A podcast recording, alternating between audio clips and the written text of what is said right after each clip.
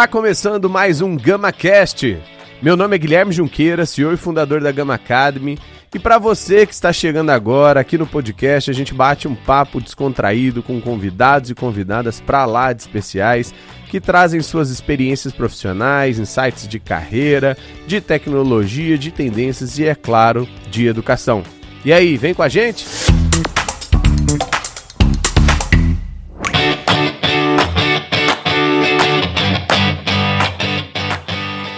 Fala galera! Bem-vindos e bem-vindas a mais um episódio do GamaCast, seu podcast semanal de aprendizados, experiências e insights sobre tecnologia, carreira, gestão de pessoas, sempre trazendo perspectivas e experiências de pessoas incríveis aqui.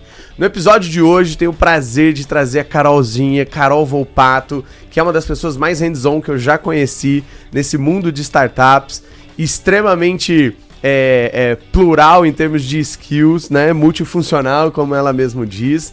Já foi coordenadora de marketing lá na Easy Carros, fez uma transição para a área de RH ali, estruturou do zero, criou, foi uma das cofundadoras é, de um movimento de mobilidade chamado WeMove. Depois foi community manager da Revelo e atualmente é head de people lá na Super Sim. Carol, obrigado por ter aceito o nosso convite. Começa se apresentando e dando um oi aí pra galera. Eu que agradeço, Gui. Você sabe que para mim é assim, uma honra estar aqui. Sou apaixonada pela Gama e pelo trabalho de vocês há muito tempo. Então, estou muito feliz com o convite. Acho que você já me resumiu muito bem. É, tem uma parte que eu acho que você esqueceu, que eu não sei nem se você sabe, ah. mas é a maluquice de que antes de tudo isso eu fiz química. Meu Deus, sério? É a sua área de formação? A minha área de formação é química. Gente, temos um exemplo aqui de transição de carreira múltipla, né? Demais. Desde o começo. Que legal. É, mas depois disso encontrei um maluco, né? Que foi o Fernando, que me deu a oportunidade de ingressar no marketing Sadi. de uma startup, grande Sadi.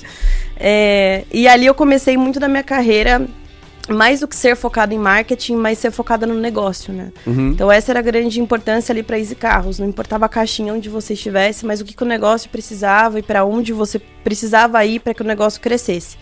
É, e acho que isso fez muito sentido para quem eu sou hoje e para como eu construí toda essa jornada. Então, por isso, do marketing, trabalhando com content, CRM, eventos e depois indo para people, que era a necessidade Legal. naquele momento. E ser generalista naquela empresa me ajudou muito e me acrescentou Tinha muito demais. a ver com qual é a missão agora, né? Exato. Você estava comprado com um propósito, entendia muito bem do business. O resto é meio que aprender, né? Exato. Que é comum para todo mundo. Exatamente, exatamente. Legal. E aí, como foi o movimento e, e, do que se trata, né? Falar de mobilidade hoje é um tema muito amplo, né? Total. É, lá no, na Easy a gente tinha muito antes a característica da venda para o B2C, né? O B2B uhum. ainda era muito Sim. inicial, muito imaturo. É, e com o tempo lá do B2B começou a crescer muito e a gente começou a olhar para o mercado B2B de mobilidade e ver que faltava uma conexão para uhum. aquele setor é, um lugar onde as pessoas pudessem ir aprender mais sobre tendência, Sim. sobre futuro, sobre como as empresas podiam é, acompanhar esse movimento. Evangelizar o tema, né? Exatamente. Poder discutir, poder apresentar coisas novas. E foi daí que surgiu o ecossistema do InMove, que a gente começou do zero. É, o primeiro evento que a gente organizou para poder levar esses temas em prática, organizado em três semanas, já tinha mais de 100 pessoas presentes. É, o nosso segundo evento tinha mais de 700 pessoas. E a gente conseguiu levar muito o nome da, da, da Easy Carros, o nome do Imove, principalmente as discussões que eram importantes para o uhum. momento. Legal demais. Quando cria um conteúdo, né, que é, é muito chancelado pelo próprio mercado. Né? Exato, exato. Aí você foi para Revelo e da Revelo hoje você está num mega desafio. Explica o que é a Super Sim Boa. e o que, que você está fazendo lá agora. Legal. Bom, a Super Sim é uma startup fundada há menos de três anos, dois anos e meio é, que tem como foco dizer sim para o maior número de pessoas possível com o mercado de crédito. Super sim. Super sim. e hoje a gente tem um cenário no Brasil que as pessoas prestam pouca atenção, mas onde a maioria das pessoas são pessoas com uma condição financeira muito ruim, né? A gente viu no começo da pandemia quantas pessoas desbancarizadas existiam. É uma galera, tipo, milhões, né, de pessoas. Exato. Se a pessoa não tem banco, ela muito menos tem um histórico financeiro. Uhum. O score da Aldo Serasa score, nem existe, é. né? É, e essas pessoas são as pessoas que mais precisam de acesso a crédito. Então a ideia das pessoas. A gente está falando de pequenos valores, não é gigante, mas mil, dois mil, três mil reais a... não é tão fácil Exato. acessar. Até menos, Gui, normalmente, sabia? É? É, a gente tem um, padrão de cliente muitas vezes que o cliente precisa de dinheiro para pagar a conta. Putz. Então ele precisa entendi. de 500 reais. sabe? E é urgente. Uhum. É, tem outro tipo de cliente que ele quer começar o próprio negócio em casa, que é fazer bolo. Uhum. E ele precisa de um capital inicial Sim, ali para ele comprar, comprar, as coisas. Então, são diversos tipos de clientes que a gente ajuda hoje. Legal. É, dizendo sim quando todo mundo diz não. Só que uma coisa que eu achei impressionante, né? Se tratando de uma empresa de tecnologia, daqui a pouco você vai falar os números de crescimento, todo mundo é. vai entender. É, é que existe uma tecnologia patenteada, né? muito do core é, tá no jeito que faz a garantia, né? E isso é um, uma das coisas que mais me impressionou. Conta pra galera o que, que é essa garantia para liberar o crédito para a pessoa. Exato, porque primeiro que o ponto inicial é que é um, um perfil de cliente de alto risco, né? Uhum. Então Classe quando C e D. quando você fala que você vai dizer sim para quem todo mundo diz não, as pessoas dizem, dizem não por um motivo, uhum. alto risco de inadimplência. Então você precisa ter um modelo de garantia.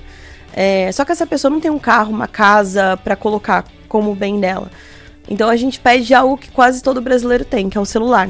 É, eu vi a média é dois por pessoa, né, no Brasil. Exato. Mais celular que gente. Exatamente. E aí a gente tem uma tecnologia que foi um aplicativo desenvolvido por nós, internamente. Esse aplicativo só consegue ser instalado ou desinstalado com a nossa ajuda. Se o cliente fica inadimplente, o celular dele bloqueia. O aparelho bloqueia a tela azul Super Sim. Já era seu WhatsApp, você não consegue usar não enquanto consegue. você não pagar a sua conta. Exato. Que quem vive isso. sem celular hoje? Ninguém, né? É. Então isso é um ótimo incentivo para as pessoas pagarem. É, e também muito é, essa característica desse tipo de garantia é muito para ser diferente também do, do tipo de empresa que é assim, ah, você me colocou tua casa. Você não pagou, retira sua casa e leilou. Você perdeu o seu bem. Uhum. Então agora você não só é inadimplente. Não conversa, né? Exato. Então a ideia ali é, eu bloqueio, você liga para mim. Fala, pô, tem uma mensalidade aconteceu, de 100 reais. É, aconteceu alguma coisa. Eu não tenho 100, eu tenho 50, a gente renegocia a dívida, pagou, celular desbloqueado, volta a funcionar. Que legal. Então ele não perde o bem dele, o bem dele continua sendo dele. Sensacional. E aí quando você entrou lá, qual era o tamanho da empresa? Qual é o tamanho hoje? Tinham 30 pessoas quando eu entrei, é, zero área de people, né? Era pra começar você do zero. Você foi lá construir. Exato. Ah. É tudo muito feito ali pelos fundadores, pelos gestores.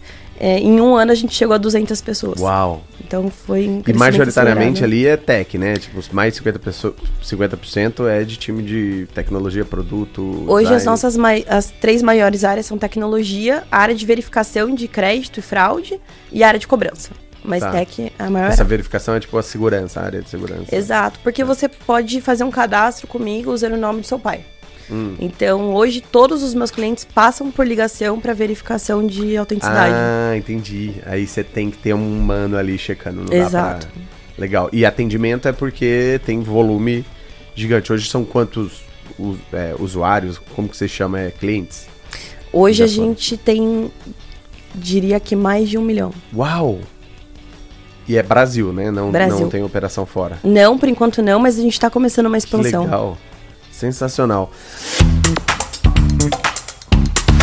Vamos, vamos fazer o quebra-gelo inicial. Queria que você uhum. me contasse aqui duas verdades uma mentira, ou uma, uma, uma verdade duas mentiras, sobre o mundo de RH, esse mundo de gestão de pessoas que você é, conhece bem aí nesses últimos anos. Boa, eu trouxe aqui duas verdades e uma mentira tá. sobre remuneração e benefícios para contratação. Uau! Tá? Presta atenção, galera. Eu quero que vocês que estão assistindo vão fazendo suas apostas aí para ver se você vai acertar o que, que é verdade e o que, que é mentira aqui. Boa, vamos lá, presta atenção, hein, galera.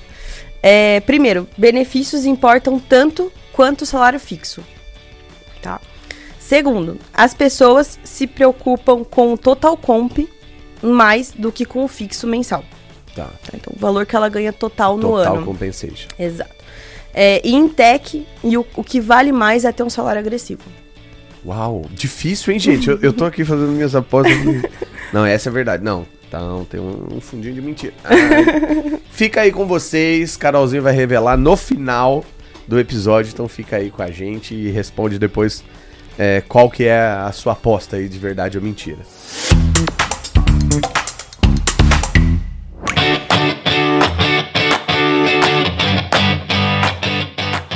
Agora, Carol, falando um pouco de subsistemas, né? Quando a gente entra é, dentro de RH, a gente olha um pipe, né? Uhum. Um funil, né? Principalmente você que veio do marketing, para você provavelmente foi muito natural. Qual foi sua primeira grande impressão ao se deparar com o processo de atração de talento? Assim, qual é o qual foi o desafio, o que, que você aprendeu, o que, que esse mundo de oi, eu sou uma marca que tem uma vaga, vem trabalhar comigo, te ensinou? Legal. Acho que é, eu sempre vou trazer um paralelo com a minha experiência no marketing, porque ela me agregou muito para poder tomar esse tipo de decisão e entender o, o comportamento ali do que estava acontecendo em questão de resultado. É, a primeira coisa que é muito importante é que não adianta só dizer oi, sou uma marca e quero te contratar. Uhum. No LinkedIn né? sou linda. É, exato. E assim, LinkedIn, vamos começar por aí. Todo mundo usa LinkedIn. Uhum. Todas as empresas estão no LinkedIn. É, só aparecer no LinkedIn, só fazer um post legal no LinkedIn, não vai te ajudar. Uhum. É, o mercado lá é competitivo, é todo mundo querendo Oceano ser muito vermelho, legal, né? todo mundo postando várias coisas interessantes. É, e outra coisa, outra dificuldade do LinkedIn é se meu candidato não me segue, ou se alguém que ele tem na rede dele não curtiu o meu post, nem vai chegar nele o que eu hum. coloquei né? Nossa, tem essa, verdade. Tem essa ainda. A sua, o seu reach, né? A sua abrangência ali é menor. É menor. Então, o primeiro ponto, antes de tudo isso, na verdade, é entender qual é a proposta de valor da sua empresa. Tá. O que, que a minha empresa de verdade entrega como valor para as pessoas que estão aqui dentro. Porque esse é o primeiro ponto, é isso que eu tenho que comunicar. Uhum. Né? É isso que eu tenho que levar para público para mostrar, olha, isso é minha proposta de valor. O famoso EVP, né? Exatamente, exatamente. É, depois disso, e aí roubei muito dessas coisas da minha experiência no marketing, é você entender quem é seu candidato. Tá. É, o candidato da Super Sim é muito diferente do candidato da Gama, que é diferente do candidato, sei lá, de grandes bancos e de outros tipos de empresa. Quem é o meu candidato ideal? E depois que eu entendi quem é meu candidato ideal, aonde ele tá? Onde ele se comunica? Quais é. redes sociais ele usa? É o que eu falei, LinkedIn todo mundo usa. Uhum. Mas o que mais? Esse cara ali, jornal? Deve estar tá no, no Twitter, por exemplo. Deve estar tá no Twitter. Ele tá no Twitter, ele tá no Instagram, é, ele lê revista, ele ouve uhum. podcast. Uhum. Então, entre que outros meios esse, essa pessoa consome para eu poder estar tá lá. Não adianta eu estar tá só no LinkedIn fazendo post bonito. Legal. É, e o que eu tenho que comunicar para ele? Pegando lá o gancho da proposta de valor, eu entendi qual é o conceito do que eu tenho que transmitir, mas como que eu me comunico hum, com esse hum, cara? Não é a mesma coisa. Não é. Sim. Quando eu vou falar com um desenvolvedor, eu tenho que ter um tom de comunicação diferente, uhum. eu tenho que uhum. ter um conteúdo diferente do que quando eu vou falar com uma pessoa de marketing. Tem que traduzir, né? Muitas vezes. É, é complexo. Por exemplo, eu estava ouvindo um pitch essa semana de uma startup de blockchain crédito carbono.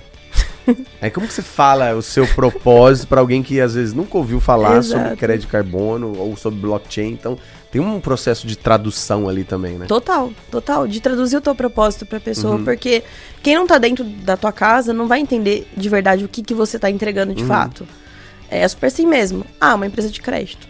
É. Igual as tantas... outras 90 que existem. É. Não, não é só uma empresa de crédito. Então, como que você é. leva isso de verdade a público, né? Não, e, e, e é transformador quando você consegue conectar o produto que você vende com o impacto que ele gera né, nas Exato. pessoas. Aí você absorve isso para você e co começa a colocar, e é o que muitas pessoas chamam de propósito, né? Então, Exato. isso é muito legal nesse desenho. Então, praticamente aqui a gente teve um roteirinho de aula já, hein, gente? Ó, atração não é só ir lá e publicar vaga no LinkedIn. É um processo de descoberta do seu propósito, depois da sua proposta de valor. Feito isso, faz o funil do marketing, que é começar com uma persona, né? Basicamente Sim. desenhar quem é essa pessoa, o que ela gosta, onde ela tá e tudo mais, aí sim se comunicar com ela. Nas experiências que você teve, por exemplo, de é, alto volume ou aquele SLA muito rápido, uhum. né? Uma reposição de um turnover que rolou e tudo mais, quais foram os, os cases, assim, os principais BOs que, que aconteciam e que eram mais desafiadores, tanto lá na, na, na Easy Carros quanto agora, assim, que você está passando no processo de atração? Legal. Eu acho que é, de desafios de recrutamento, eu tive dois momentos diferentes, tanto na Easy quanto na Super acho que as duas valem muito a pena. Uhum. É, na Easy Carros, era muito mais difícil vender o propósito. Ah, mercado de mobilidade. Poucas pessoas entendem. O mercado de crédito, no final do dia, é dinheiro. É. Dinheiro é mais fácil a pessoa entender que todo mundo quer é gigante, né? Exato. Agora, o mercado de mobilidade, como é que eu explico para uma pessoa é, que é legal fazer um produto de gestão de multas, que é legal fazer um produto de venda de seminovos. Gestão de frota. É, não era só isso, tinha um propósito por trás do porquê que a gente estava uhum. fazendo aquilo. É, mas se eu só fizer o, o, o, by the book ali, a pessoa vai olhar e falar, Não ah, sei entendi. se eu quero trabalhar com mobilidade. Então existia um trabalho Uau. muito grande, assim, de vender o sonho mesmo para a uhum. pessoa, o propósito do que a gente estava fazendo. E lá eu lembro que eu tinha ligações muito mais demoradas com os candidatos. E a gente até brincava assim que a gente não estava recrutando, a gente estava vendendo. Entendi. Né? Então eu ligava para o candidato. É, eu, eu, lembro da, da Carol indo nas nossas feiras de contratação. E ela, ela meio que estrategicamente, não era sem querer, não. Você, você não vai me fazer acreditar que você era sempre a última à toa. Porque como ela é, é, fazia um pitch apaixonado, né? E, e, discursando muito mais sobre o propósito, era uma venda. Parecia Sim. que você estava ali na frente de um cliente e como você era a última, a galera, né, na, na, memória recente já tinha ouvido 20 empresas ali se vendendo, aí os candidatos iam na Carol, assim, tipo, uau, eu adorei o que você falou, tá, se conecta muito comigo e tal, então... Eu sempre fazia isso, eu passava é venda, as né? pessoas, né? né? eu falava assim, pode ir na minha frente. Pode ir na frente. Pode ir antes. Estratégia. Mas sim, é isso, é venda, né, e é você... É, conseguir transmitir de verdade a vida de quem aquela, aquele candidato vai estar tá impactando. Uhum. Então a gente ficava horas na ligação com a pessoa, contando a história do produto bimbo que demorava para chegar e o custo da frota era alto, e aí por isso que a bolacha do cara custava 5 ah, reais e não 3. Então era uma venda muito grande, sabe, pra pessoa comprar. E quando a pessoa comprava, ela comprava. Uhum. Aí ela entrava assim com sangue no olho. Na Super Sim eu já tive um desafio muito grande de volume. Tá. Né? Um ano de 30 para 200 é, pessoas é, é muita coisa. É, sem e perder a qualidade. A estratégia tem que ser diferente, né? Não dá para fazer aquele negócio. Não. Oi, tudo bem? LinkedIn, Red Hunter, bah. Não dá, não dá. Então era assim, é volume sem perder qualidade. É, não dava mais para ter uma ligação de uma hora e meia com o candidato, mas eu tinha que ter qualidade na minha entrega. Tá.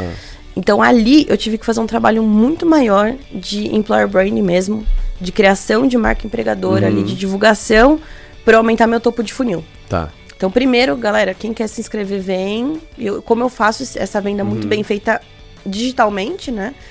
Para depois eu fazer filtro, para depois eu conseguir fazer em alto volume a tá. entrega de vagas. É, então teve um trabalho muito mais de employer brand nesse sentido, menos individual, mais geral para o mercado. É, e funciona muito bem. A gente brinca, a gente fechou as contas né, em 2021. É, as nossas vagas foram mais concorridas do que medicina na USP. Uau! a gente teve quantidade de candidato por mais vaga. Mais candidato por vaga Uau. do que medicina na USP. E o SLA médio provavelmente está menor do que o mercado porque você tem topo, né? Exato. Volume, tudo Exato. Mais. Então assim, obviamente tecnologia ainda são vagas que é, demoram mais. 45, 60 dias. É isso. É, a gente a, a, conseguiu reduzir um pouco para 30 dias, né? Ah, já é ótimo. Exato. Agora, para vagas de áreas operacionais, áreas corporativas, uma semana. Então, para exemplificar aqui, na, na Easy Carros, quando você precisava, por ter um menor volume naquele momento, você trabalhou muito mais o tete a tete, né? Você trabalhou muito mais aquela questão do discurso da marca. Uhum. Aqui você também trabalhou o discurso da marca, mas você mexeu em processo para é conseguir isso. fazer essa vaga em uma semana. Provavelmente é uma coisa que está muito, né, casadinha e tudo mais. Então foi isso, assim, foi a isso. grande mudança. Se, se a gente fosse trazer como aprendizado também essa parte de marca empregadora, né? Uhum. Employer branding não é uma coisa trivial. Não. É principalmente quando você está começando, não tem grana, é nichado, é, tem um, um, produto que às vezes é B2B, por exemplo, aí você não tem toda a pegada de um Nubank da vida, que um monte de uhum. gente conhece, aí você naturalmente vai, vai ter muita gente querendo trabalhar lá. O que, que é, é o, na, na, construção de uma marca empregadora, pilares importantes assim para quem está hoje né, nesse desafio, seja um gestor ou um empreendedor, prestar atenção assim, para não, não, não fazer feio? Legal. Acho que uma coisa que parece ser óbvia e boba, mas nem todo mundo presta atenção, é que uma marca bonita conta. Hum. É... Você fala design mesmo? Design. Uau. Cê... Agradável aos olhos. É isso. Sabe por quê, Gui? No final do dia, todo mundo quer chegar no bar e contar pro amigo: olha que legal a empresa que eu trabalho. Ah, entendi. Olha como é incrível a empresa onde eu trabalho. E aí, quando o candidato entra e vê uma rede social mal feita, ou que quase hum. não existe, é, que vê um site que é mais ou menos, sabe? Ele não, não se encanta Entendi. com aquilo. Orgulho vende, né? O orgulho tô, vende. Tô orgulhoso de estar lá. Eu quero estar nesse lugar e colocar essa capa aqui no meu LinkedIn. E ter essa foto com essa camiseta. E divulgar essa, essa, essa uhum. postagem que eles fizeram. Tem cuidado, né, envolvido ali. Exato. Então, assim, eu quero estar nessa empresa que faz esse vídeo super legal pro YouTube. Essas coisas parecem bobas, mas elas e, importam. E não necessariamente tá ligado com grana, né? É não. É muito mais com boa vontade e, e ação, né? Exato. E eu lembro até, o meu senhor vai me matar, mas antes, quando eu prestei o processo seletivo da Supersim, né? Eu fui conversar com eles, a Supersim era muito inicial ainda. O site tinha sido feito por eles. Era horrível. Era horroroso. E você chegou já metendo a letra. Não, na hora que eu abri o site, eu falei, meu Deus do céu. Essa empresa não é de verdade, não é possível. Mas aí a conversa foi tão boa, eu falei, cara, eu vou. Aí cheguei lá, a primeira coisa que eu falei, gente, vamos mudar o site? Ué, mas Faz você tá no RH, o que, que você tá falando aí? Faz diferença e fez muita diferença. Hoje o nosso site é muito lindo, Sim, a nossa página, a página de vagas de é muito linda. muito linda. Então, assim, esse é o primeiro detalhezinho que parece muito bobo, mas ele ajuda a vender. Tá. É, você ter usar a sua rede de pessoas, do, dos seus colaboradores, para construir sua marca empregadora também é muito importante. Hoje eu sempre pergunto no onboarding é, para as pessoas quem foi que abriu o LinkedIn da SuperSim antes de aceitar a proposta e entrou no perfil das pessoas da empresa. 90% levanta Uau, a mão. É verdade, né? É um fluxo natural. Total. Mas eles chamam as pessoas para conversar ou só quer saber qual é o rolê da pessoa ali? Tipo, Alguns chamam, mas a maioria abre o perfil para ver de onde a pessoa veio, hum, para onde ela passou. Hum, pra saber a e barra aí, também, né? Pasme, todos eles se sentem muito mais confiantes quando eles veem que todo mundo da Super Sim usa a capa do LinkedIn da Super Sim, tem foto com a camiseta. Eu pergunto isso, a galera fala: "Não, mas me deu uma sensação muito boa quando eu vi aquilo, porque parece que a empresa, todo mundo é comprado e etc". Legal. Então, pequenos detalhezinhos que você vai ajeitando que te ajudam muito nessa venda. E você colocou isso no processo seletivo, uma pergunta lá, pós-contratação, no é onboarding. Isso. Que legal isso. É isso. E aí, paralelo a isso, então a gente já aproveita, pergunta, as pessoas respondem e falam, legal, galera, vocês viram como isso é importante? Então vamos ajudar a gente a trazer mais pessoas? Uhum. Tá aqui a capa do LinkedIn, tá aqui vamos tirar foto com a camiseta, todo mundo mudando agora. Então eu já vou reciclando isso, quem ah, vai entrando legal. já vai vindo nesse looping de capa do LinkedIn Não, foto e, com a camiseta. E além disso, que é setup, mas depois, por exemplo, ah, aniversário da empresa, posta o vídeo. É isso. Cada um na sua própria rede. É legal. isso. Então a gente faz muita campanha nesse sentido também para as pessoas divulgarem. Então a gente ganhou. Tudo que a gente faz, a gente pede para a galera divulgar, né? A gente ganhou quatro prêmios ano passado de melhor empresa para se trabalhar. Uau. A gente imprimiu os selos, colocou na parede Galera, é, quem se sentir à vontade quiser, poste uma foto com os quadros, com os prêmios no, no, na sua rede social, uhum. qual rede social você achar melhor. Marca a Super Sim com texto, porque a Super Sim é o melhor lugar para se trabalhar.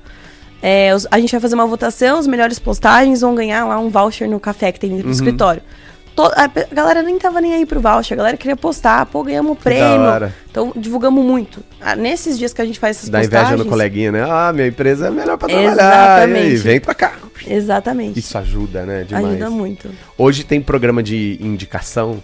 Tipo, você indicar, você ganha alguma coisa? Tem, a gente tem um programa de indicação hoje é, quando a pessoa indica, foi contratada, essa pessoa contratada completa seis meses, a pessoa ganha 30% do salário da pessoa. Uau! Da indicada? Da indicada. Então dá pra ficar sabendo do salário da outra pessoa. é só fazer uma A gente não reversa. fala porcentagem pra galera, galera. Não é, é 30%, desculpa. É, não, beleza. Você ganha uma grana aí, gente. É só indicar. Muito legal.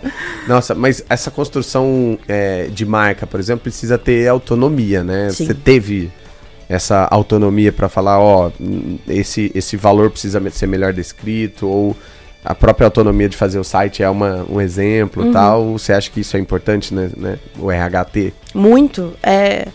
Quando você é do RH, muitas empresas têm aquela cultura assim, você é do RH, tá aqui a sua caixinha, faça as suas coisas. Né? Transicional, né? né? Contrato, demite. É isso. E você não pode é, impactar em outras áreas, dar ideia para as outras áreas e, e, fazer parte de outras construções. E as empresas não entendem que isso dificulta o trabalho do RH. Uhum. Vai dificultar, dificultar minha contratação, minha retenção, vai dificultar tudo. É, então, ter essa autonomia para poder sugerir coisas em outras áreas faz muita diferença. Ajuda muito a gente conseguir a melhorar o nosso trabalho. Então, o site é um exemplo. Podia chegar lá, falar do site, a galera fala, Carol, para, pelo amor de Deus, você é RH, não fala nada do site. Uhum. Mas era, eles eram muito abertos a isso. É, e isso ajudou a gente a, ter uma marca que era mais é, fancy para as pessoas, Entendi. né? Então, isso é extremamente importante. O RH poder ter autonomia de sair dessa caixinha e impactar em outras estruturas. Nossa, sensacional. Se a gente olhar, né, o processo, por mais que ele é descolado, né? A galera chama de subsistema, né? No é. RH. Ele, ele é transversal, né? Porque se Sim. você for lá na área de produto e inferir, né? Ou ajudar, ou sugerir, você não muda uma coisa. Uhum. Você pode mudar o, o, conceito da marca, de como divulga, onde divulga, mas daqui a pouco você vai é, ter outras perguntas num processo seletivo. Sim. Você vai ter um outro onboarding, porque você percebeu que a galera não estava entendendo. Então, é, é, muito transversal, né? Não dá para ser caixinha, né? Não dá, não tem como. É. E até isso é uma das coisas que eu cobro muito das, da, da equipe de people da, da Super Sim, é que eles realmente se aprofundem nas outras áreas, entendam como elas funcionam, porque isso vai ajudar muito a gente em recrutamento. Vai ajudar muito a gente em retenção. Então, quando eu sei quais são os KPIs importantes para aquela área, como ela funciona, o que ela precisa entregar, quais estão sendo as dificuldades, é, eu consigo muito mais saber qual é o melhor candidato para trazer lá na ponta, qual o trabalho que eu tenho que fazer de retenção lá dentro, porque eu sei onde está dando dor. É, e ter esse espaço hoje dos gestores, deles serem muito abertos, eles colocam a gente em todas as reuniões. Assim, é opcional, participem de qual quiserem, mas assim, vocês estão na semanal, na weekly, na daily, uhum. na reunião de planejamento, a gente está em todas. E a galera começa a se aprofundar muito mais do negócio das áreas. Não, e, e, se você fazer um contraponto, né? Eu acho que startups dão esse protagonismo para RH uhum. porque começaram com recurso escasso, uhum. tem uma velocidade de, de crescimento grande, uma necessidade de ter talentos bons. Sim. Então, por si só, já está o desafio. Se você deixa essa pessoa lá no cantinho só no transicional, provavelmente não vai conseguir cumprir esses três objetivos. Por isso traz o protagonismo, né? Então, é, eu vejo muita, muitas pessoas que estão em RH tradicional pirando em coisas que a, a galera de RH de startups consegue fazer uhum. e faz. E agora com budget, porque né, capta, vai crescendo e tudo mais. E isso desperta um sentimento de transição de carreira, né? De, Exato. De, vem para RH você também e tal. Então acho que isso é muito legal. Se a gente falar agora do, de processo de seleção, eu sei que você aprendeu alguns hacks. Uhum. Aprendeu algum jeito, principalmente quando a gente está falando de tech, hoje o maior né, é, desafio, né, pedra no sapato do, do time de people é recrutamento de dev. Uhum. O que, que você aprendeu que faz muita diferença ou que as pessoas precisam se atentar na hora de selecionar é, pessoas em, na área de tecnologia? Exato. Quando você olha para tech, é, Salário alto, todo mundo oferece. Uhum. É, benefícios incríveis, todo mundo oferece. A gente vem vindo numa construção já há alguns anos de o dev quer o do. O dev quer o do. Tó. Porque eu preciso daquele cara ali, ele é muito importante para mim. Tem pouco candidato extremamente qualificado no mercado, tem muita gente, mas quando você fala do super qualificado, são poucos. São poucos. É, então eu vou oferecer tudo que esse cara quer porque eu preciso dele aqui dentro. Uhum. Só isso não basta mais. Começa um leilão. Leilão. Horrível. Mas começa. Inflacionário. Exato. Só isso não basta mais. É, eu tenho que encontrar, na verdade, pessoas, a gente busca muito isso lá na Super Sim, que realmente querem trabalhar com um produto incrível, que querem ter autonomia, uhum. é, que querem construir coisas novas, diferentes. Novas tecnologias. Exato. Então, o nosso produto de, de celular é isso. Quando a gente vai contratar Dev Mobile, é tipo, cara, você vai vir trabalhar num, num, num produto que não existe no mercado. Rocket Science o negócio. A galera fica tipo, caraca, legal. Que da hora. É, então, o, você entender o que, que você tem que vender para aquele candidato, com aquela história lá da proposta de uhum. valor. É o drive, né? Exato. O que, que é a isca para esse peixe, né? Exato. Então eu tenho que usar isso. Não adianta eu querer recrutar todo mundo da mesma forma que não vai funcionar. Tá. E uma das coisas que eu sempre ensinei para os meus recrutadores é: você vai começar a entrevista ouvindo a pessoa. Tá. Não, a maioria faz entrevista. Deixa eu começar contando da minha empresa. Para lá, para lá, para lá. Para lá. O cara não tá nem te uhum. ouvindo. Inverte. Você vai começar a entrevista se interessando pela vida daquela pessoa. Quem é você? De onde você veio? Por que, que você tá aqui hoje? Né? Qual a tua história? Porque ao longo da história da pessoa e da jornada dela profissional, você vai pegando quais são os pontos importantes para ela. Hum. E aí você vai usar isso como venda, né? Então, para cada candidato hoje, é um ah, discurso legal. muito focado. Então, ó, tô entrevistando o Guilherme aqui. O Guilherme me conta que ele veio do interior para São Paulo, o sonho dele é morar aqui e tal. Tem e filhos agora. Tem filhos agora, então é, para ele é remoto. importante ele, ele poder cuidar dos filhos, tal, porque era o sonho dele. E aí conta a história profissional, poxa, eu pergunto, mas qual foi o teu pior dia nesse trabalho? Ah, o pior dia foi um chefe que gritou comigo no meio de todo mundo. Eu vou pegando esses detalhezinhos uhum. E eu uso tudo isso para vender para ele depois. Tipo, aqui não tem o que você gosta, ou não gosta, e ao mesmo tempo tem o que você gosta. Exatamente. você busca. Exatamente. É, muito quando a gente faz hunt, né? O candidato já está trabalhando, a gente tenta aprofundar muito, mas o que, que não tá bom aí? É, por que você sairia daí? Aí eu pego esses detalhes, óbvio, não, não é mentindo, né? Uhum. Eu tenho que saber o que, que eu vou dar é, mais é ênfase. Conectar, né? Exato. Não adianta eu contar tudo se tudo não Sim. faz sentido para ele. Então eu pego aqueles pontos para falar, cara, aqui eu tenho tal coisa, aqui eu faço de tal jeito. É, olha esse ponto que é importante para você, aqui eu tenho. E isso já vai compreendendo o candidato, ao invés de eu fazer um discurso de duas horas explicando tudo Sim. que não faz sentido para ele. Não, e tem, e tem muitas nuances no mas, né? Uhum. A pessoa fala, não, eu adoro aqui, é uma cultura legal, ganho bem, mas trabalho com uma tecnologia um pouco atrasada uhum. tal.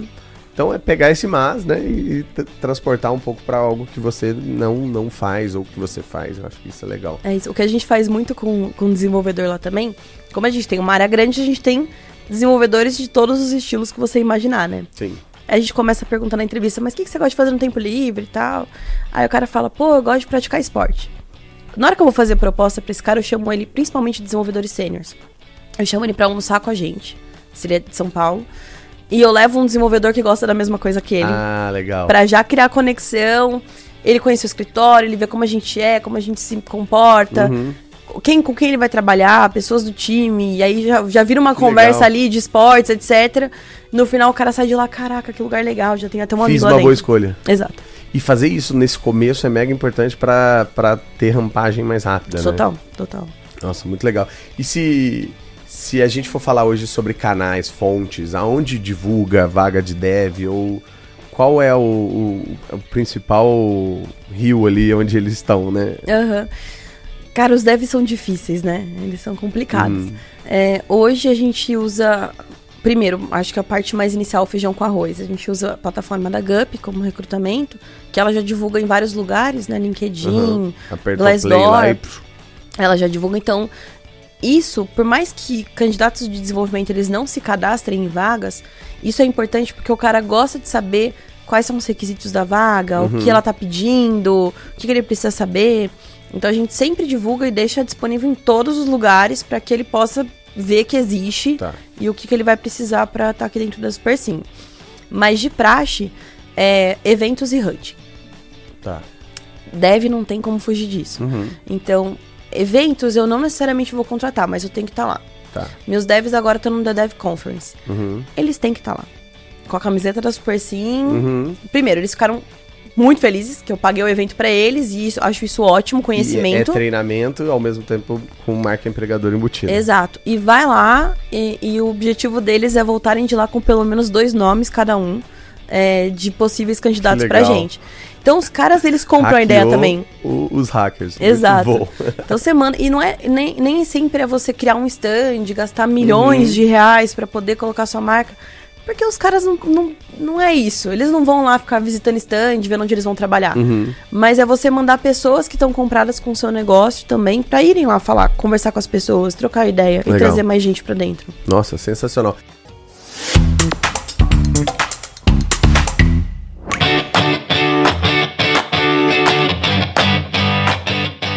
Você hoje consegue fazer é, um, um, processo mais fluido no ponto de vista de assessment, de entre, é, entrevista técnica? A gente ou, não tem teste. Não tem teste, né? Porque hoje, assim, é uma das coisas mais difíceis é deve preencher e lá os alunos, pelo menos, eles falam assim... É, pensa que eu estou participando de um processo seletivo que tem outros, né? Outras empresas, então são 10 testes para é fazer, demanda tempo e tudo mais. Então, como que vocês estão fazendo? É, eu acho que é, é isso perfeito. É, primeiro, se eu tô falando de devs júnior, pleno, se o cara tá participando de um processo, ele tá participando de 10. Tem uhum. 10 empresas que abordaram ele. Ele não vai fazer 10 testes. Não vai, assim, é surreal pro tempo dele. Esse cara Sim. trabalha, ele tem outras coisas para fazer. O dev sênior, ele, 98% das vezes, ele não se candidatou na sua vaga. Você uhum. foi atrás dele. Aí, além de você ir atrás dele, convencer ele a falar com você, você vai convencer ele a fazer um teste? Uhum. O cara vai falar, ah, meu, pelo amor de Deus, não, obrigada. É você que tá me querendo. Exato. Então, a gente coloca hoje perguntas técnicas na entrevista. É, na entrevista com... A gente tem três fases de entrevista, né? Entrevista com people, que a gente olha mais... Vende a ideia, olha para propósito, vê cultura, se a pessoa tá alinhada, perfil comportamental e a gente tem uma, um checklist básico ali, meu Tech Recruiter, ele sabe o básico das uhum. linguagens para saber se a pessoa trabalha com aquilo. Uhum. Né? Não adianta, eu trabalho com Java, eu vou pegar um cara de Node. Não, não é isso, né? Você faz o filtro. Faz o primeiro filtro. Aí a segunda entrevista é com o Tech Lead. Aí ele já começa a abordar a parte técnica. Na pergunta, na conversa. Ah, Cara, tá. me conta é, um desafio que você teve técnico. Ah, ele conta. Legal, como que você saiu disso? É, que, que você aprendeu, o que, que você errou. Então ele vai fazendo perguntas uhum. sobre o histórico do cara e que o candidato adora, né? Contar uhum. projetos que ele fez, o que, que deu certo, o que, que ele errou, o que, que ele aprendeu. E ali você já começa a ter uma percepção uhum. é, do que, que a pessoa também. sabe. Exato. É, tem coisas que as pessoas decoram, tem coisas que elas não sabem responder se elas não têm conhecimento. Uhum. E o nosso CTO, ele tem uma, uma mentalidade que é muito legal, que é assim, não adianta eu querer colocar uma régua técnica do, no teto, uhum. porque na prática o dia a dia de um desenvolvedor é, eu não sei fazer isso, procura no YouTube. É. É o, é o full stack overflow. É isso. É, ninguém sabe tudo. Uhum. Então, mais do que alguém que saiba nossa, 200% uma tecnologia, eu quero alguém que saiba buscar resposta. Uhum. Então, é, é, isso que a gente aborda, na verdade. Você tem um básico? Tem. Você sabe achar a resposta? Sei. Já teve desafio legal? Sim. É isso. Não legal precisa demais. fazer um teste técnico para saber se acertou 100% do teste. Nossa, muito bom.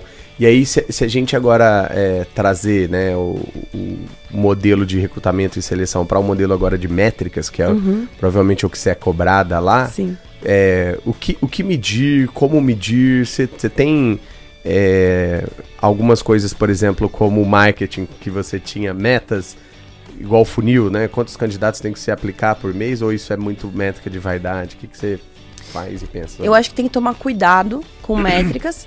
é, para você não ficar vendido, né? Uhum. Se você não olha as métricas certas, você pode estar olhando o número errado, achando que tá incrível e não tá. Seguidor no, Insta no, no LinkedIn. Assim, diz o quê, é. né? Então, hoje as métricas que a gente usa, primeiro, é SLA de vagas. É, muito do SLA é para eu entender hoje a performance do meu time e as dificuldades do mercado. Mais do que eu cobrar que as pessoas entreguem desenvolvedores em um mês, eu quero saber se o mercado está mais crítico ou menos crítico. Então, o meu padrão é um mês. Quando eu começo a ver que começa a aumentar muito o meu SLA, primeiro, vou entender com o recrutador se, se ele tá fluindo bem, se tá. O cara tá fazendo tudo certinho. O mercado ficou mais agressivo para essa vaga. Então vamos entender que outras coisas a gente tem que fazer. Uhum. Não é só desse jeito que a gente já fazia antes. Então é um momento de inovar, de testar coisas novas pra gente diminuir o SLA de novo. É. Então SLA pra gente é muito importante. Conversão. Quantos candidatos eu tenho que falar para fechar um candidato? Ah, legal. Então conversão pra gente é importante, porque às vezes se eu tô com uma conversão é, muito pequena, quer dizer que ou o meu discurso está errado, ou eu estou abordando uhum. as pessoas erradas. Então, conversão é essencial para a gente. É, e outra métrica que a gente usa muito é CAC. Uau, roubando CAC. do marketing. É, Custo de aquisição do usuário. É do, isso. Do cliente. Né? Do cliente, do candidato, no caso. É, e dá certinho, né? É, CAC. Uh -huh. Então, assim, a gente olha muito principalmente quando a gente vai participar de evento, quando a gente ah, tá. vai Investe. ter custo. É, e hoje em dia, recrutamento não existe recrutamento sem custo, né? Uhum. Eu tenho o custo do meu recrutador, eu tenho o custo do e-mail, eu tenho o custo do LinkedIn Premium, eu tenho o custo da GUP, eu tenho vários custos envolvidos. Uhum. Esses custos estão fazendo sentido ou não estão? Vou fazer um meetup. É, cara, qual é a minha conversão nesse meetup? Ou eu só gastei dinheiro por, por marca? Pode ser, beleza, é uma escolha. É, a gente foi na feira da, da USP duas semanas atrás. Cara, qual que vai ser meu, meu CAC ali? Eu vou conseguir atrair um candidato ou não? Não consegui tá. ninguém. Isso é importante só pra gente não sair fazendo coisas por fazer. Muito legal. Aula, hein, gente? Aulas e aulas.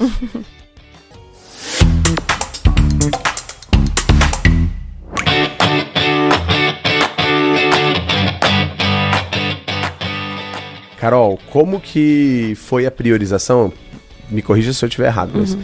pelo menos o que eu vejo quando tá lá nesse momento do blitzscaling, né, saindo de 30 para 100, 200, quando estrutura o RH, a primeira coisa que olha é a contratação, porque se veio dinheiro, 50 até 70% dos investimentos são de, destinados a people, a uhum. headcount. É, e aí depois você olha para treinamento da galera que já tá lá, né? Uhum. Daí você começa a ver também o pegando fogo aqui, pegando fogo aqui, lá, lá, lá. Foi assim lá para vocês e o que, que você fez? Em qual momento você olhou assim? Agora eu preciso de uma área de treinamento e desenvolvimento, preciso é, focar em fazer rampagem, um onboarding bom e tudo mais. Legal.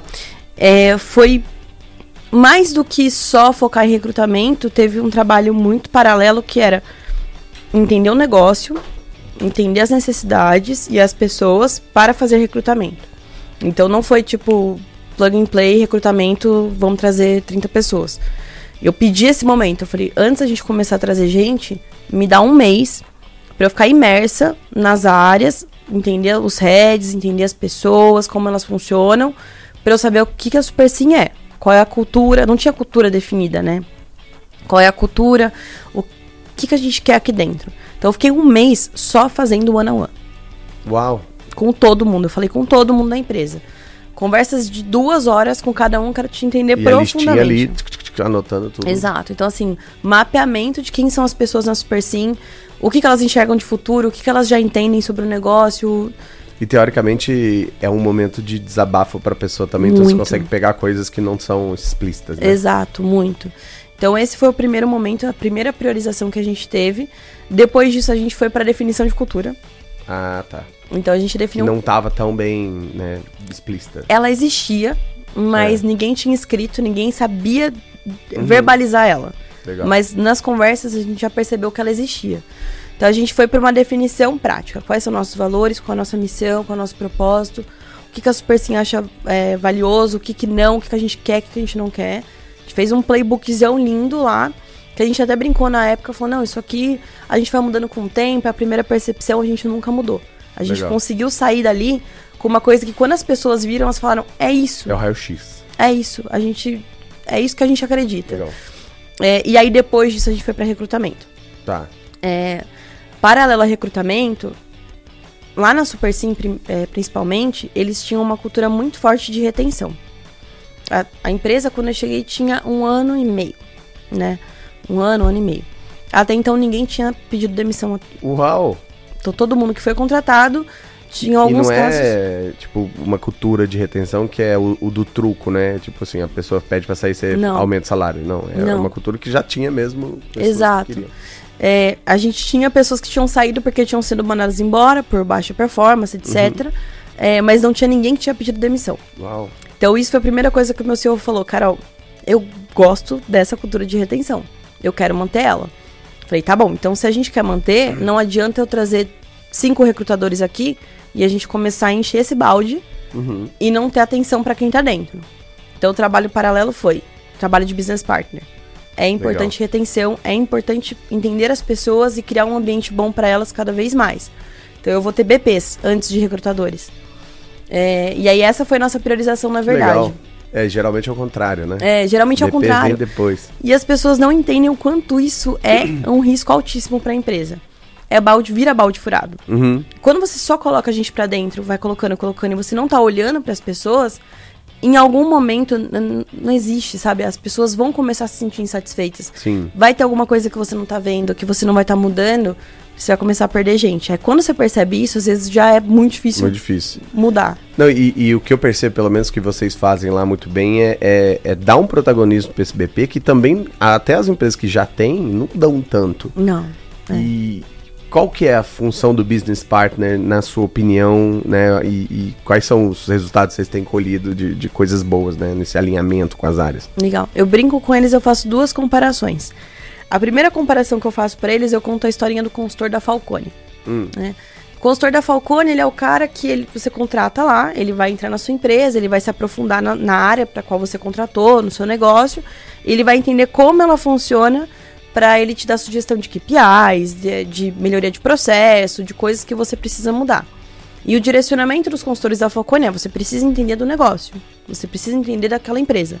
Primeira coisa que eu falo para eles é: ponto 1, um, consultores da Falcone. Vocês uhum. são consultores aqui dentro. Legal. Você precisa entender do negócio. Eu vou te cobrar KPI, eu vou uhum. te cobrar o que a área tá fazendo, o que tá dando certo. Ponto número 2, estrutura de PM.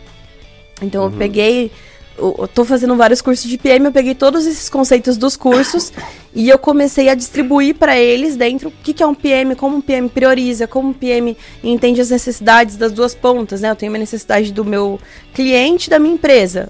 É muito parecido, né? É Product muito parecido. manager olha o cliente e traz para dentro, né? E conecta Exato. com as áreas. E lá o meu cliente é, é o meu colaborador e a tá. empresa é a empresa. Como que eu conecto o que essas duas pessoas querem?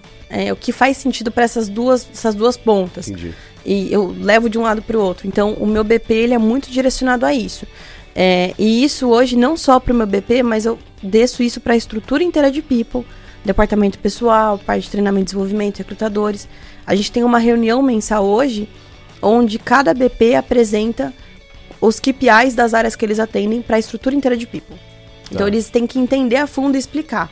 Olha, lá no, na minha operação eu tenho o VFAR. O que, que é o VFAR? O que, que ele significa? Uhum por que, que é importante, quando eles sabem que tá bom, quando eles sabem que tá ruim. Toda a minha área de people sabe os KPIs da empresa inteira e eles sabem como funciona. E isso é legal entre os BPs para eles trocarem a, o dia a dia das áreas. Então eu tenho um BP que atende marketing, eu tenho outro BP que atende a, a mesa de crédito. Essas duas áreas elas conversam muito. Mas se o BP que está aqui não, não entende como essa área funciona e vice-versa, uhum. eles não conseguem entender quais são as dificuldades da área. Nossa. Então aqui eu tenho pouca proposta na mesa. Marketing precisa trabalhar mais, quer dizer que vai ser mais intenso para o marketing. Quando os BPs sabem disso, eles sabem como direcionar as pessoas, como ajudar. Pô, agora vai ser um, um tempo de mais tensão, então vamos trazer coisa, massagem para essa galera, vamos uhum. fazer um evento tudo isso, detalhezinho, legal. que vem fazendo muita Mas diferença. se ele não tivesse conectado lá, ele nunca ia aprender. Não, ele não saberia. Nossa, legal.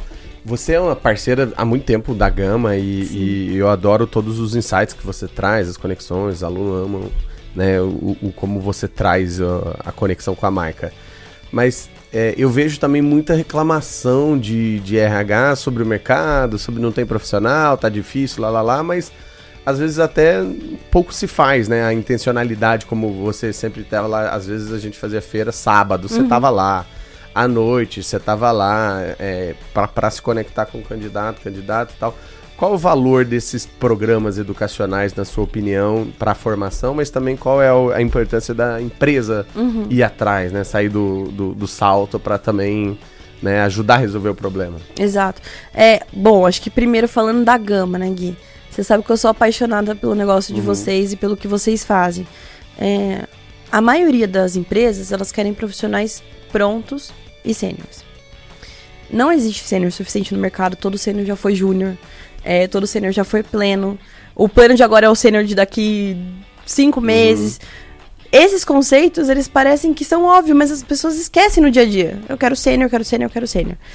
Então acho que a, a, primeira ponta é entender aonde, de onde esse sênior vem e como ele, eu faço ele ser sênior aqui dentro. É, e o programa da Gama ele é incrível porque ele não me entrega um júnior qualquer. Não é uma pessoa que fez um curso no YouTube e agora quer uma vaga de desenvolvimento. É uma pessoa que teve um treinamento completo ali de stacks, teve treinamentos comportamentais, ele foi colocado para fazer desafio. Então, assim, ele, eu lembro de, de, disso muito forte, uhum. de falar com pessoas que elas não tinham medo de desafio. Que elas tinham acabado de passar pelo desafio uhum. da gama. Então ela tava assim, sedenta por mais desafios. Esse perfil é muito difícil encontrar. E ter um lugar como a Gama que entrega essa galera pronta desse jeito é incrível. Uhum. E depois disso, meu papel como empresa é continuar dando treinamento para essa pessoa para ela se tornar sênior lá dentro. É mito essa história de que precisa-se de 10 anos para virar sênior. Não precisa, o cara precisa ter vontade, uhum. ele precisa querer aprender, querer se desenvolver. E eu posso ter um sênior em dois, três anos, Legal. sabe? É, então acho que esse é o primeiro ponto. E o segundo ponto é isso que você falou. A galera quer muito vem a nós e o vosso reino nada, uhum. né? Então assim, eu tô aqui sentada, divulgando vaga, por que, que é, não vem candidato? Só publicar no LinkedIn. Cara, não vai vir. Não vai vir. Tem muita vaga no mercado, eles não vão vir. Então é ir na feira, é, eu lembro de ouvir gente reclamando de, ai, nossa, já falei com 30 pessoas. Fala com 40, que legal que você falou com 30. É. Tem 30 pessoas interessadas em você. E, e, total fit, né? Imagina se você estivesse falando com 30 que se candidatou completamente aleatório, sem filtro. Exato, exatamente. Então, eu acho que essas coisas, elas são muito importantes serem, serem levadas em consideração. É, ter em, lugares parceiros que preparam pessoas e treinam pessoas para te entregar e você ter um programa de treinamento interno também para ajudar essa pra pessoa a crescer. Evoluir. Você é um exemplo de transição de carreira. Hoje, mais de 50% dos alunos da Gama são transição de carreira, né? E aí, eu, eu tô ouvindo você falar, tô fazendo vários cursos de produto, tô colocando PM dentro da área de RH. Tem algum motivo por aí? Tem. Uma, temos uma nova transição de carreira vindo? Temos uma nova transição de carreira. A ideia é que para ano que vem eu migre para área de produto. Uau! Exato. Tô fazendo curso de tecnologia. Química, marketing RH e agora produto, viu, é gente? É isso. Sensacional. Você é um exemplo aí para todo mundo que quer. Nunca, né, é, a, as portas estão fechadas para quem quer aprender. E eu, eu, gosto muito, Gui, de pensar nisso, é, muito paralelo a construir coisas diferentes, ensinar essas coisas para outras pessoas e poder dar um próximo passo. Então, acho que quando eu estive no marketing, é, teve, quando eu entrei na, super, na, desculpa, na Easy, é, o primeiro desafio era SEO. Nunca tinha ouvido falar de SEO na minha vida. Uhum. Então, assim, cara, aprende tudo sobre SEO e vamos fazer. É, e eu aprendi, aprendi, aprendi, me desenvolvi ali. E aí eu virei professora de SEO numa escola. Uau! E aí eu falei, caraca, legal, então eu tô conseguindo ensinar para outras uhum. pessoas. Passei o bastão. Um jeito diferente de SEO, porque eu não sabia uhum. fazer, então eu aprendi hacks diferentes para fazer. Aí fui para aí tive eventos, aprendi jeitos diferentes de fazer eventos, passei essa informação adiante. É, agora em RH, poxa, eu, eu, sempre tento fazer coisas que não são o padrão, porque o padrão todo mundo já faz. E existem diversas possibilidades que às vezes a pessoa não, não aborda, né? Uhum. Os multiversos do Doutor Estranho. É, então eu tentei aprender jeitos diferentes. Tem muita gente hoje se interessando por esse novo modelo de, de, de people, né? De estrutura de people. Duas semanas atrás eu estava dando uma palestra no AA Summit sobre isso. Legal, tô passando esse conhecimento adiante. Tem outras pessoas da minha área já preparadas para tocar esse bumbo. Agora eu quero o próximo desafio. Eu quero ir para a área de produto e descobrir o que mais dá para inovar em produto, o que, que dá para mudar lá também. Nossa, sensacional, inspirador, gente, muito muito legal. E aí se a gente é, pensar num ciclo, né, de carreira, entrega e passar para frente e tudo mais, o que, que você deseja deixar de legado assim para o mundo? Eu acho que principalmente muito disso que eu falei agora. É, tem uma coisa que mexe muito comigo, que eu me lembro de quando eu tava lá na faculdade, no interior do estado, sem contato nenhum com o mercado e com futuro. É, e eu tive pessoas que eu vi em eventos, pessoas que eu conheci, que eu conversei, que me inspiraram muito. Hum. É, sobre histórico profissional delas, coisas que elas fizeram e coisas que me inspiraram e falaram, cara, eu quero ser igual essa pessoa um dia, eu quero conseguir fazer desse jeito e pessoas que mostravam que era possível fazer. É, a menina do interior, de, de, uma família muito, muito pobre, conseguia crescer. É, eu quero ser isso para outras pessoas também. Mostrar que dá para fazer, que dá para construir coisa nova, que dá para ter espaço, que dá para crescer, é, independente de onde você veio, do curso que você fez, se você fez algum curso, é, mas dá, tem, tem espaço para isso, tem espaço para todo mundo. Uau, sensacional.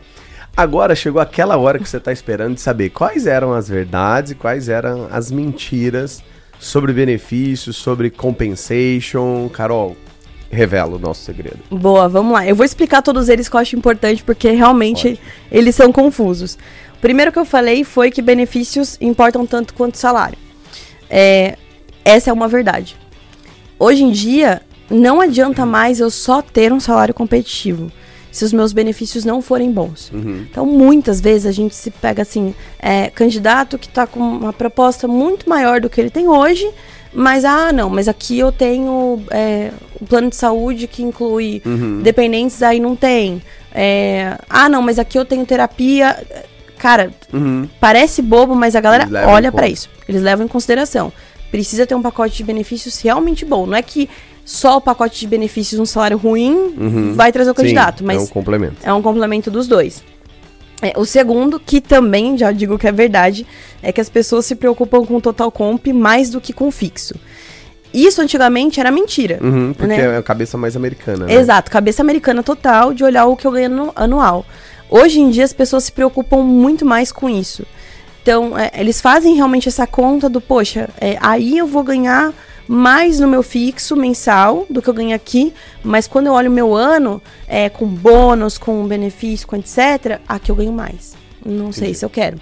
Então, essa conta ela é relevante, né? O contrário é, o inverso é, é, é, verdade também. Aí eu vou ganhar mil reais a menos do que eu ganho no meu fixo aqui, mas vocês têm um bônus muito maior, tá. que, pô, o total comp vai ser muito uhum. mais legal. Legal. Então, isso faz diferença hoje em dia. E o último que, esse é mentira, que em tech só o salário agressivo traz. Uhum. E aí eu até aproveito para contar. Se você acertou, aí ó, manda um joinha pra É gente. isso. É, até para contar uma política nova que a gente criou na, na Super Sim, porque é isso, né? Salário agressivo, todo mundo tem. Benefícios legais, todo mundo tem. É, trabalho remoto, todo mundo tem. Então, assim, beleza. Qualquer, produto, enfim, produto tem vários produtos legais no uhum. mercado. O que mais eu faço para tecnologia? E a gente lançou uma política hoje em, em tech é, que é a seguinte: o desenvolvedor pode escolher. Hoje a gente já tem uma política padrão na Super Sim de cinco salários é, como bônus no final do ano, até cinco salários Bateu como a meta bônus. lá e Exato. Ganha. O desenvolvedor pode escolher se ele quer trabalhar quatro dias na semana só, então ter um dia off, é, e ganhar os cinco salários como bônus, como todo mundo. Ou ele trabalha cinco dias, como todo mundo, e ganha o dobro. Ele ganha 10 salários de bônus. Uau! Então é. Que da hora. Você pode ter o benefício. Às vezes você quer ter uma vida. Você tem filhos, quer ter uma vida mais tranquila, quer ter mais tempo com a família, uhum. de lazer, etc. Quatro dias de trabalho. Então você tem três dias de folga, uhum. né? É, e você tem bônus igual todo mundo na empresa tem. Que da hora. Ou então, não, cara, eu quero trabalhar os cinco dias eu tenho o dobro de bônus.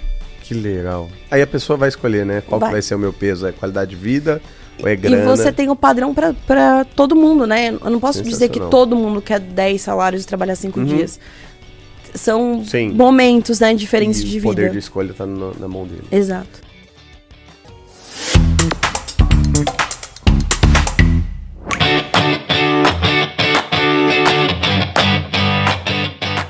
Sensacional. Adorei os nossos mitos e verdades aqui. Carolzinha, onde que a galera te acha? Quais são uh, os contatos que a gente pode te, te achar lá no LinkedIn? Principalmente o que, que você está aprendendo, o que, que você recomenda aí para as pessoas lerem, ouvirem, assistirem? Legal. É, bom, quem quiser pode me adicionar no LinkedIn, é Caroline com dois L's, Volpato. É, bom, dando dicas de leitura. Tem um livro, Gui, que ele tem pouco a ver, assim, especificamente com Employer Brain, RH, etc. Mas é um livro que tem muito a ver com, com tudo, eu diria. Que é o The Hard Thing About the Hard Nossa Things. Senhora. Esse livro tem que ter estômago, viu? Tem. E ele é muito bom. Tá, tá aí? Tá Boa. Não, esse livro é sensacional. É meu livro de cabeceira, minha cabeceira, Bíblia. É. é. Ele, eu já li ele pelo menos umas oito vezes. Uau! Então eu tenho marcações lá Incrível. de capítulos específicos, às vezes quando você. É, gente, é surreal, assim, parece que eles estão falando com você. É. Parece que é sobre a sua empresa, você começa a ler e fala, caraca, Por não é possível. O estômago, né? é isso. Você se conecta demais. É isso. Então, às vezes, eu muitas vezes volto para ele, pô, tem aquele capítulo de contratação de executivos. Eita, tem aquele capítulo de contratação de executivos, eu volto, eu pego, dou uma lida de novo. Então, esse livro, para mim, é essencial. Uhum. É, outro livro que eu acho muito importante, aí olhando mais para essa questão de atração de candidatos e como tratá-los, é O Jeito Disney, uhum, né? De, muito bom. De encantar né? clientes, assim. É, é, um livro mais simples, parece é simplista. Leve, né? Exato, mas ele te dá muitos insights que Não, são e, óbvios. E com histórias maravilhosas. A história Exato. da Pixar é muito incrível. Exato. Mano. E o, sempre importante você pegar, assim como que eu aplico isso aqui? O que, que eu posso tirar de informação para aplicar no meu dia a dia? Como que eu trago isso para cá, né? Uhum. É, e outro que eu gosto muito é a estratégia do Oceano Azul. Uhum, Esse legal. livro para mim assim é, é, clássico, é um né? clássico. Tem que ler, gente. Tem que ler. Isso aqui é o beabá e tem que ler. É, e aí podcasts eu recomendo o Gama Cash. É, muito bom. pra galera escutar. É, e eu procuro muito assim ficar ouvir muito sobre o mercado, sobre o setor, então é, podcasts que falam sobre meu negócio, mercado financeiro, né? Uhum. Que falam sobre o mercado financeiro, tendências, o que está acontecendo ou não. Eu acho que tem uma, esse outro lado, que além do, do generalista, do estudo generalista, é, o RH buscar cada vez mais se aprofundar no próprio negócio que trabalha, Legal, né? No segmento ali. Exato. Né? Quanto mais você entender do segmento, mais você vai saber conversar com os candidatos, Legal. com as pessoas internamente. Então, buscar muito conteúdo sobre o mercado que você trabalha é importante. Sensacional gratidão pra, por, pela parceria, né? Por você estar tá aqui e por principalmente dar essa aula pra gente. Espero que assim como eu você tenha aprendido muito e saia daqui já com um monte de ferramentas práticas para o seu dia a dia. Esse foi mais um episódio do GamaCast. Convido vocês, assim como todos os episódios, compartilhe esse aqui também nos seus grupos de WhatsApp, no LinkedIn. Estamos em todas as plataformas, inclusive YouTube, agora com vídeo também. Então Gratidão pela sua audiência e obrigado também por todos os comentários, sugestões e indicações que vocês trazem aqui de entrevistados e entrevistadas, tá bom? A gente se vê no próximo episódio. Valeu!